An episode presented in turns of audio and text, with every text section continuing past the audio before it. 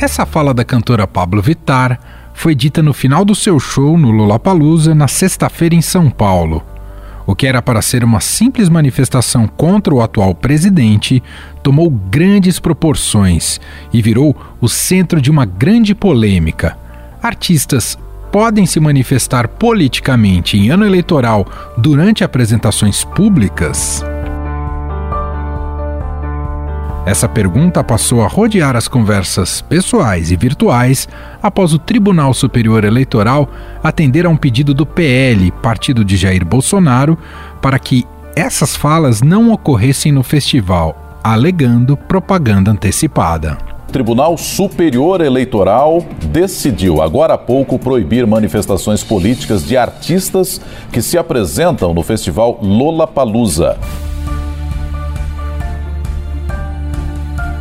Ministro Raul Araújo classificou como propaganda eleitoral as manifestações políticas da cantora Pablo Vittar e determinou multa de 50 mil reais para a organização do festival se tivessem outras.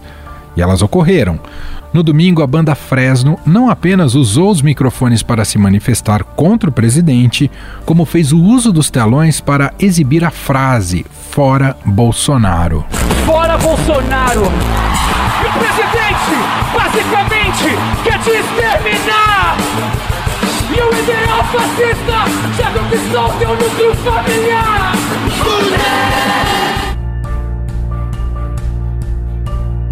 A indignação com a decisão do ministro Raul Araújo do TSE foi seguida por outros artistas. A cantora Anitta zombou do valor da multa e incentivou que seus colegas de showbiz se manifestassem, que ela pagaria o valor. Gente, não existe isso de proibir um artista de expressar publicamente a infelicidade dele do perante ao governo que está rolando no exato momento. Isso é censura e eu vou lutar com todas as minhas armas. Ah, vai, vai botar multa de não sei quantos. Ah, então a gente paga, querido. Liga aí, meus amigos que quiserem se manifestar, eu tenho, paga a multa de vocês. Ah, vá cagar. O youtuber Felipe Neto também encorajou os artistas a se manifestarem contra a perseguição do governo e também falou que ajudaria a pagar uma eventual multa. A atriz Leandra Leal postou que o Cala Boca já morreu, em referência à frase dita por Lulu Santos no Lola Palusa. E é o seguinte, como diz Carmen Lúcia, Cala Boca já morreu, quem manda na minha boca sou eu.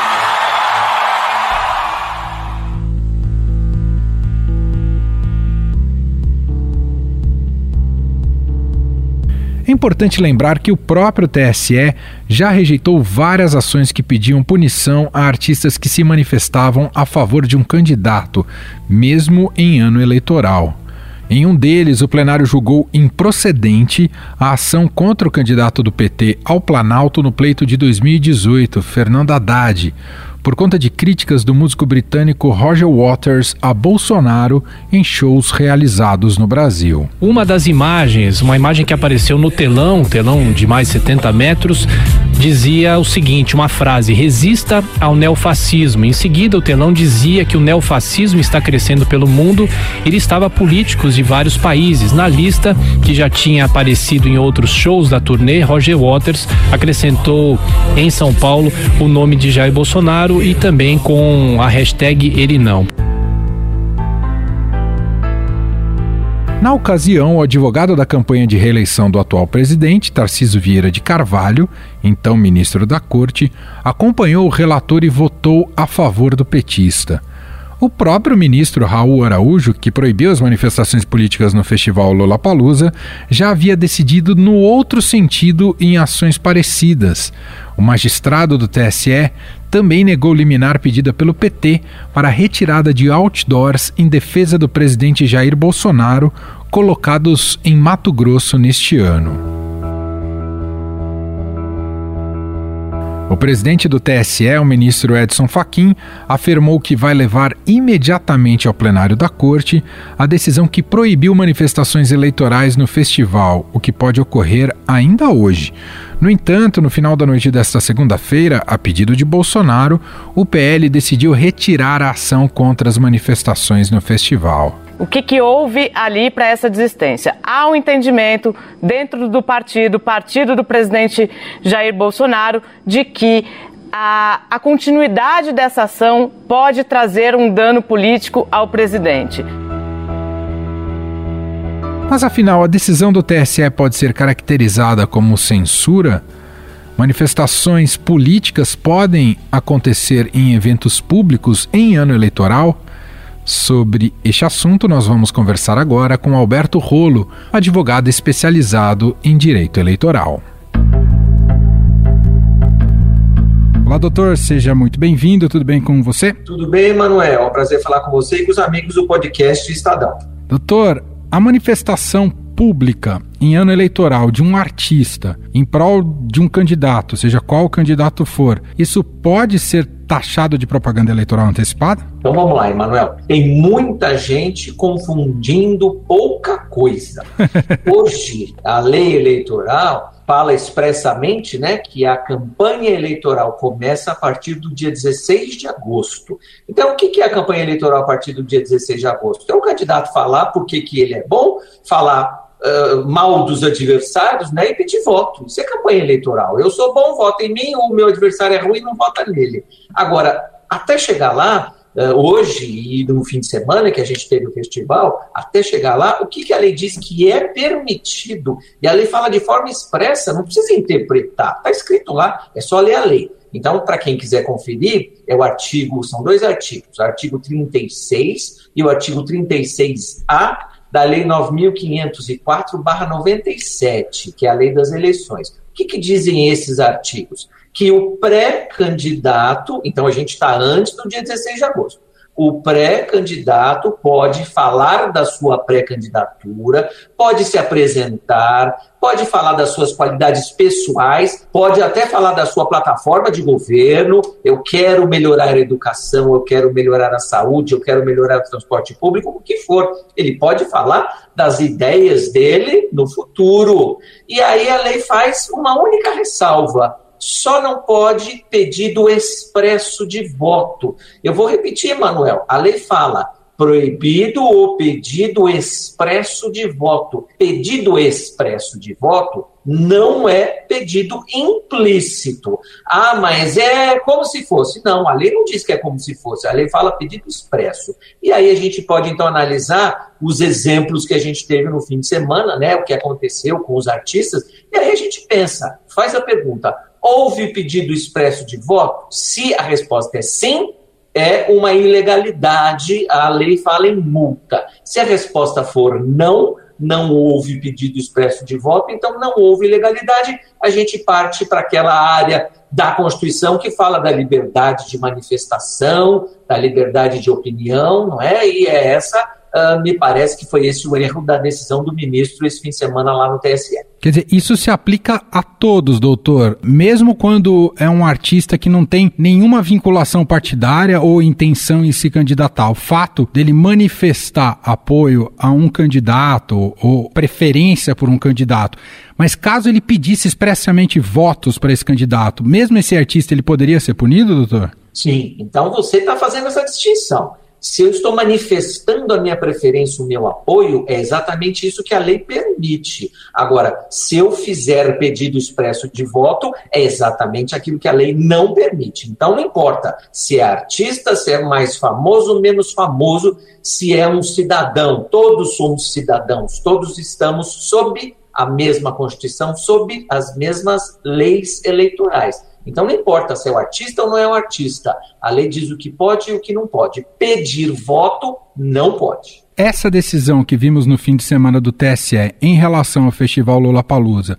ela pode ser classificada como censura, doutor? Eu acho que sim, Manuel. Uma decisão, alguns falaram, né, teratológica. Por que teratológica? Porque ela afronta os precedentes, né? O próprio TSE tem decisões em contrário, em sentido contrário, e a decisão monocrática do ministro, ele mesmo diz que vai levar essa decisão para o plenário. Eh, essa decisão monocrática eu acho que é inconstitucional porque ela revela censura. Se a gente vai lá na Constituição, Emanuel, a Constituição veda expressamente expressamente a censura. O nosso sistema jurídico, ele atua depois que o ato foi praticado, essa é a regra geral, lógico que tem exceções, mas a regra geral é depois que o ato foi praticado, para punir quem agiu errado.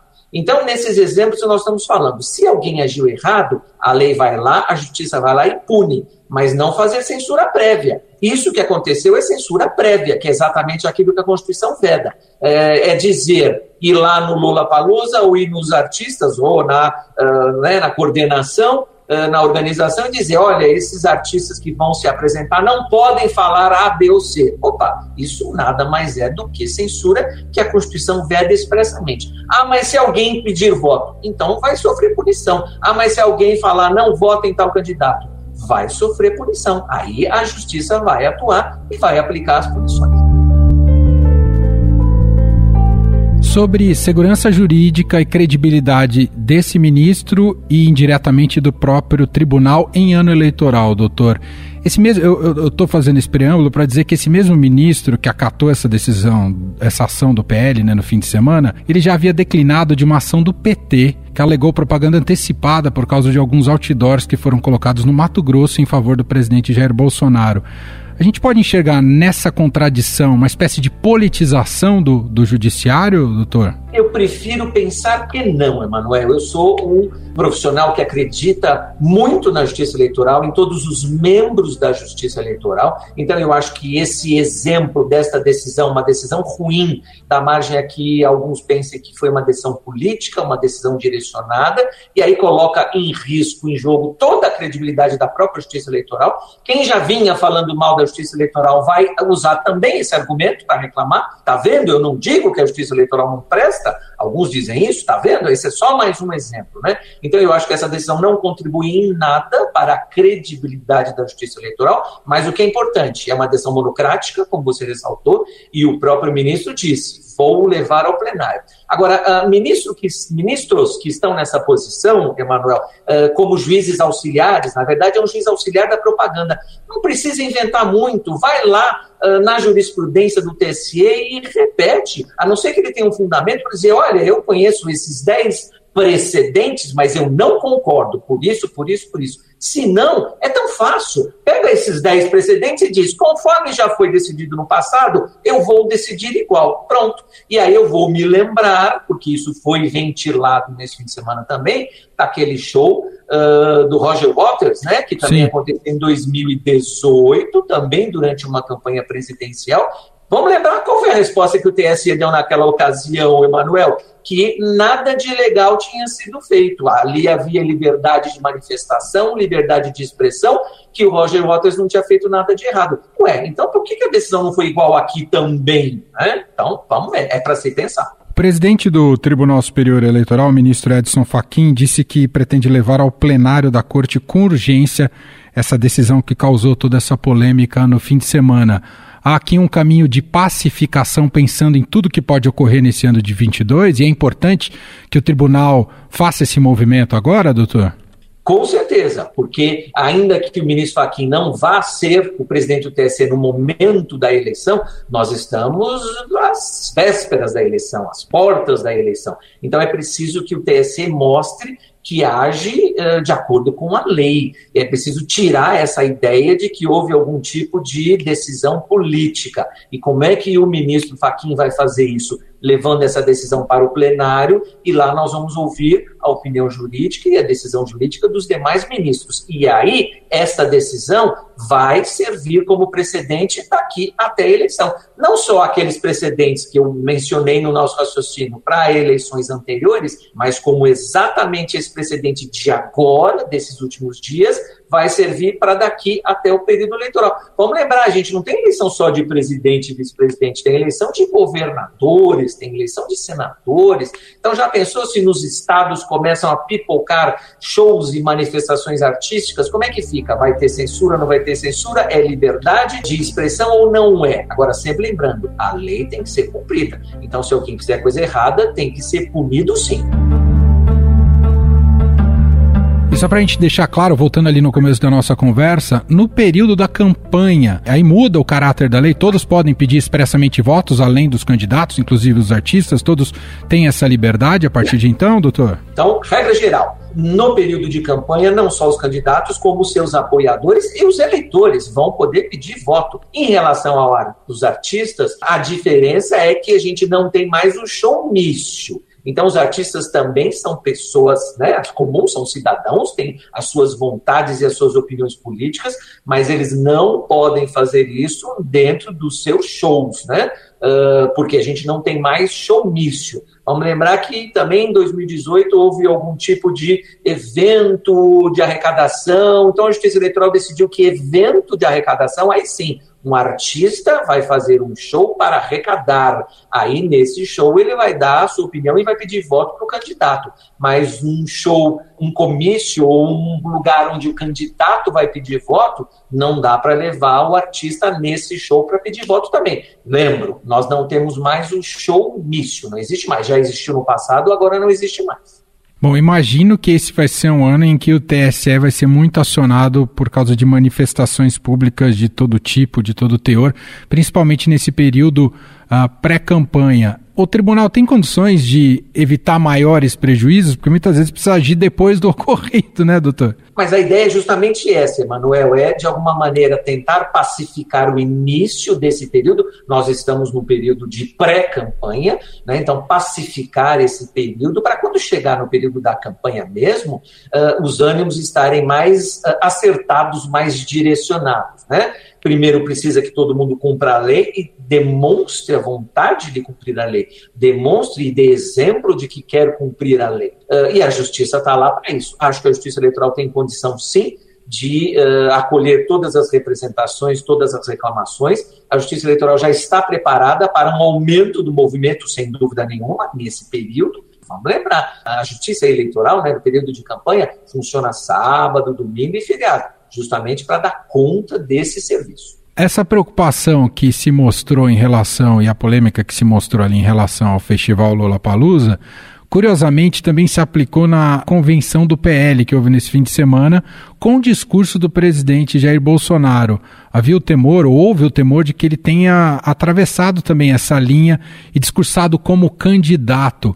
Ah, não sei o quanto o senhor conseguiu acompanhar desse discurso do Bolsonaro, mas quando isso pode ser considerado propaganda também antecipada da maneira como se comportou o presidente, doutor? Emanuel, voltamos na lei, a lei dá essa resposta. A gente não precisa perguntar para quem gosta do Bolsonaro ou para quem não gosta do Bolsonaro. A gente pergunta para a lei. E a lei fala: pode apresentar a plataforma, pode se apresentar, falar das suas qualidades. Eu ouvi o presidente Bolsonaro falando das qualidades dele, só não pode fazer pedido expresso de voto. É isso que ele fala. Até onde eu ouvi do discurso do presidente Bolsonaro, ele não fez pedido expresso de voto. Portanto, me parece que o evento foi legal. Notei e senti que o PL, que o partido estava receoso, ansioso uh, e quis tomar todas as cautelas. Porque quem já assistiu esse tipo de evento, Emanuel, ao vivo, você, quando muito, pode até orientar o candidato: olha, não vai lá para pedir voto que não pode, mas uh, muitas vezes você não consegue controlar as outras dezenas de pessoas que vão discursar. Verdade. E isso a gente vê em, em, cidades menores, em eventos menores, às vezes a, pessoa, o apoiador, quer ajudar tanto, ou acha que vai ajudar, que quer agradar tanto, que aí fala: olha, vamos votar no fulano de tal, é o melhor que tem aqui para nossa cidade, para o nosso estado ou para o país, né? Quando é o caso. E aí, em vez de ajudar, acaba atrapalhando. Mas aí a Justiça Eleitoral também vai ver se isso foi doloso, se foi um ato falho, e aí a punição é multa. Nós ouvimos aqui, tirando todas, esclarecendo todas as nossas dúvidas, Alberto Rolo, advogado especializado em direito eleitoral. Te agradeço demais mais uma vez a participação, doutor. Eu que agradeço mais uma vez o convite, Emanuel. Um abraço para você, bom trabalho e para os amigos do podcast Estadão.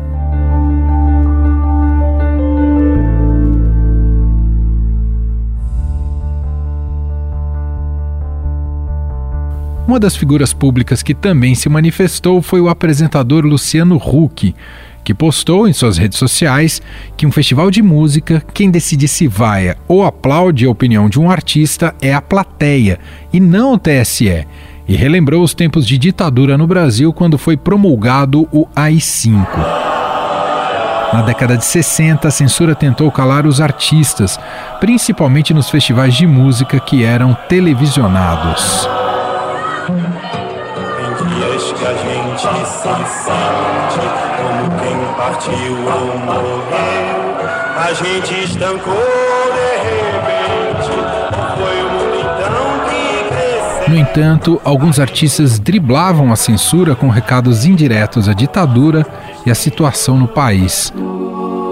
Um dos exemplos célebres é Cálice, de Chico Buarque e Gilberto Gil. Pai, afasta de mim esse cálice. Pai, afasta de mim esse cálice. Pai, afasta de mim esse cálice de vinho tinto de sangue. Pai, Mas nem todos tentaram disfarçar suas críticas, e aqueles que desafiaram a ditadura mais frontalmente acabaram tendo um destino triste. O músico Geraldo Vandré compôs Pra Não Dizer Que Não Falei das Flores, um hino contra o regime da época. Ele foi preso, torturado e exilado. Caminhando e cantando e seguindo a canção, somos todos iguais. As polêmicas envolvendo artistas e o governo Bolsonaro ditaram todo o seu mandato. Na mais recente, o presidente se desentendeu com a cantora Ivete Sangalo. Em um show no dia 29 de dezembro do ano passado, a plateia começa a xingar Bolsonaro. E Ivete diz que não entendeu e pede para as pessoas repetirem. Vai tomar no cu! Ei, Bolsonaro! Vai tomar no cu! Ei, Bolsonaro! Vai tomar no cu! Vai acabar escutando de tão alto que for. Bolsonaro alegou que o descontentamento da cantora era porque seu governo acabou com a teta da Lei Rouanet. Nós queremos a Lei Rouanet para atender aquele artista que está começando a carreira e não para figurões ou figuronas, como a, a querida Ivete Sangalo. Ela está chateada, tá? Zé de Abreu está chateado, tá? Porque acabou aquela teta deles, gorda, né? De, de se pegar até 10 milhões por ano da Lei Rouanet e defender o presidente de plantão. E para falarmos mais sobre essa difícil relação entre Bolsonaro e a classe artística, nós vamos conversar com o editor do Caderno 2 do Estadão, o Biratã Brasil. Oi, Bira. Tudo bom, Manu? Bom, Bira, tem sido anos difíceis esses últimos do governo Bolsonaro e a relação dele com a cultura e com os artistas. Tem esse episódio mais recente, né, de uma, uma, decisão do judiciário, mas que foi provocada pelo partido do presidente, o PL, uh, em que houve o que a gente pode dizer uma censura aos artistas ali no Lola. Mas, enfim, é só mais um entre tantos exemplos, ora esbarrando na censura, ora também pela própria falta de políticas públicas e de apoio institucional em relação à cultura no país. Resumindo, o Bolsonaro, em grande medida, em larga medida, viu a classe artística e os artistas como um inimigo ao longo desses últimos anos. Posso chegar a essa conclusão ou não, Birá? Com certeza, Manuel, com certeza. E o pior, não é só é, identificar uma parcela dos artistas como inimigos e privilegiar outra que fosse. Ele é inimigo da cultura como um todo. Né? Ele vê na cultura um adversário, como ele vê o Lula, como ele vê o Ciro. É, não é um segmento da, da população ou uma parte da população que faz um trabalho extremamente importante para manter a nossa cidadania, para para nos, nos mantermos e nos identificarmos como cidadãos no mundo. A cultura ajuda muito nisso. É, a cultura sempre foi vista no governo Bolsonaro, tanto por ele como por todas as pessoas que trabalharam e trabalham nessa área, como uma, uma ação política, jamais algo como educativo ou mesmo cultural. Então, você vendo como política e vendo sempre todos como seus adversários, as, as ações nunca foram favoráveis, nunca foram benéficas. É, o que existia de positivo foi sendo degradado é, paulatinamente. A Lei Rouanet, por exemplo, podemos falar de mil coisas da Lei Rouanet. Há muitos problemas, com certeza, mas havia a, a intenção, há ainda a intenção de esgotá-la, de limitá-la, de torná-la praticamente uma ação inócua. Então, e não se oferece nada em troca. Esse é o grande problema. Que você não goste, não aprove, não apoie, ok, vamos lá, é discutível. Mas então ofereça uma contrapartida. Não, era uma ação única de exclusão, de extermínio. Esse foi o grande e tem sido o grande problema na cultura. E temos que lembrar também, né, Bira, que não, há, não, não houve, né, ao longo do governo Bolsonaro, o, a cultura com o ministério, com o status de ministério, só como secretaria, e a sucessão de secretários até o atual que estão ali também pouco contribuíram para avanços na área cultural, não é? Totalmente. É, foram pessoas escolhidas com intenção política, né, para beneficiar um ou outro partido ou um ou outro apoiador que gostaria de ter uma pessoa sua colocada ali. É, você vê, no, no, no, governo tampão né, do Michel Temer, ele também chegou a extinguir o Ministério da Cultura, fez-se um barulho danado e ele reconsiderou e voltou.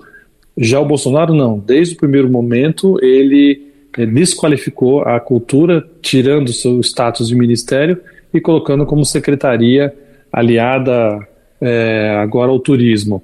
E de fato, você falou bem, as pessoas colocadas ali, e olha, tivemos pelo menos duas pessoas que são da classe artística, né?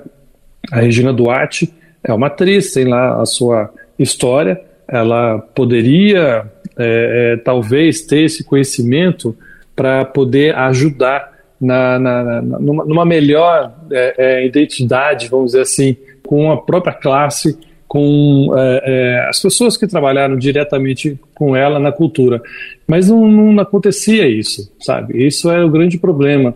Mesmo quando ele trazia gente da cultura, eram pessoas que vinham com um olhar é, já pensando na extinção. O próprio Mário Frias, que está agora, é, é um deles. Então, todos os nomes trazidos até agora, nenhum deles é, serve ou serviu e provavelmente agora a provável, quase certa saída né, do Mário, que vai querer disputar um cargo de deputado federal, não vai vir outra pessoa que tenha a qualificação para trabalhar com a cultura.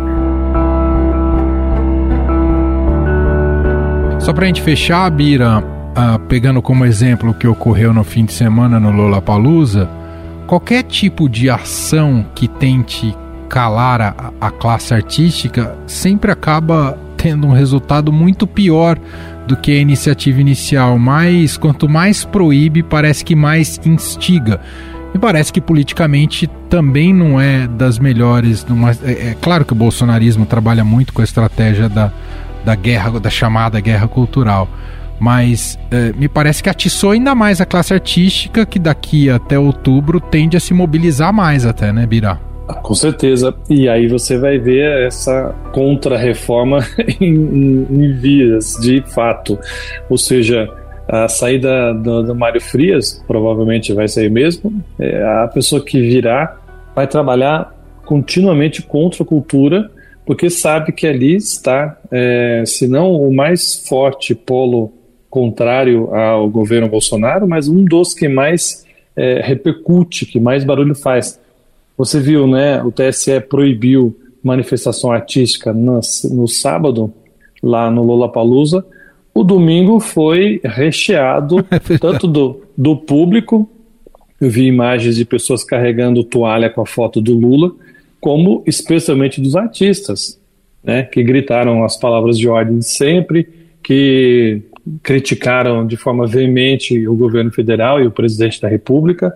É, e isso dá uma ressonância, né? A cultura tem esse poder de atingir muitas pessoas eh, pelas redes sociais, pela, pelos meios de comunicação, enfim.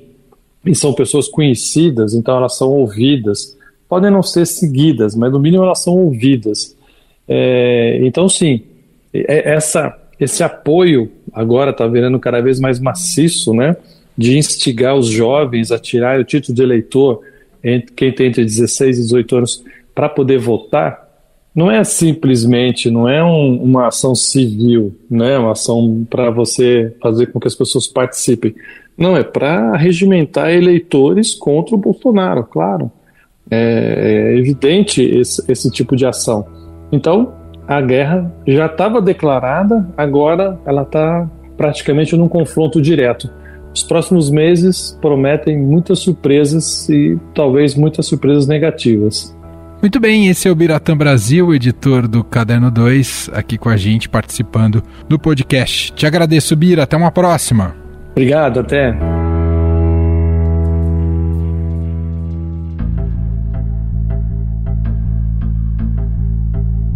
Este foi o Estadão Notícias de hoje, terça-feira, 29 de março de 2022. A apresentação foi minha, Emanuel Bonfim. Na produção, edição e roteiro, Gustavo Lopes, Jefferson Perleberg e Ana Paula Niederauer. A montagem é de Carlos Valério. Escreva pra gente no e-mail podcast@estadão.com. Um abraço para você e até mais.